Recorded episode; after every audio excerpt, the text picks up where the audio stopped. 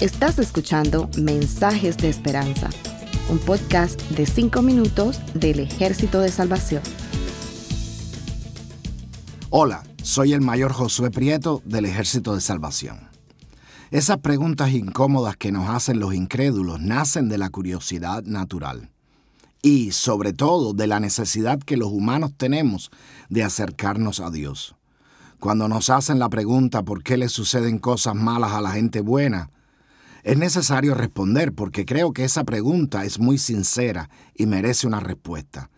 Sabemos que la justicia de Dios es mucho mejor que la nuestra, pero hoy quisiera añadir que muchos de los cristianos evangélicos creemos que Dios nos creó con libre albedrío.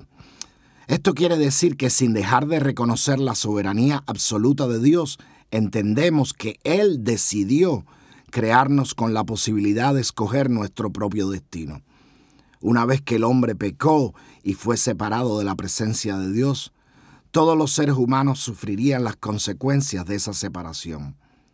Estas consecuencias son reales para todos, seas bueno o seas malo.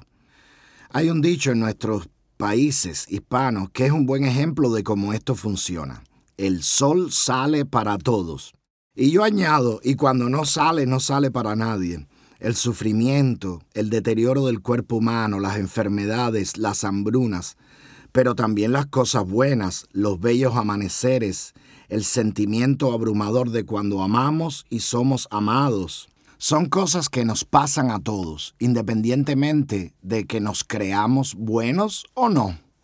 Yo sé que ustedes están escuchando cuidadosamente, estoy seguro que notaron que dije nos creamos buenos o no.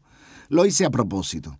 Cuando el joven rico vino a Jesús con halagos hipócritas, Jesús le respondió, ¿por qué me llamas bueno? Ninguno es bueno, sino solo uno, Dios. Nosotros creemos que Jesús vivió sin pecado Leemos en las Escrituras que rechazó victoriosamente la tentación de Satanás, no solo en el evento que llamamos la tentación al principio de su ministerio, sino durante toda su vida. Sin embargo, Jesús sufrió, sintió hambre, fue despreciado, fue rechazado, fue azotado y murió en la cruz. ¿Nos creemos mejor que Jesús? Espero que no. Finalmente quisiera recordarles a José específicamente lo que leemos en Génesis 45.5, pero me gustaría ahondar mucho más, desde luego. José es un muchacho un poco malcriado, casi podríamos decir que es altanero. Los conflictos a su alrededor son el resultado de vivir dentro de una familia disfuncional. Pero es solo un muchacho, no merece lo que ha de pasarle. Sus hermanos, llenos de envidia, deciden matarle. Uno de ellos sugiere no hacerlo, pero venderlo como esclavo. José es llevado a otro país, con otra cultura, donde tiene que sobrevivir en un estado antinatural y cruel, la esclavitud. José hace cosas buenas y le pasan cosas malas. Es metido en la cárcel.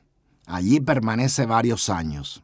Era temeroso de Dios, fue una de las pocas cosas buenas que aprendió en su hogar y aunque ayudó a alguien que fue restaurado a una buena posición social, no fue hasta dos años más tarde que esta persona se acordó de él. Y entonces José tuvo la oportunidad de salir de esa situación. Ya no era un muchacho malcriado y altanero, ahora era un hombre humilde y fiel a Dios. Llegó a ostentar la segunda posición de más poder en Egipto, y entonces tuvo la oportunidad de vengarse de sus hermanos o de perdonarlos. Los sufrimientos, cuando son enfrentados en la esperanza de Dios, nos purifican. José perdonó porque Dios puede usar esas cosas malas para convertirlas en cosas buenas. Que Dios les bendiga grandemente. Gracias por escucharnos. Para conocer más sobre nuestros programas, por favor visita salvationarmysoundcast.org. Dios te bendiga.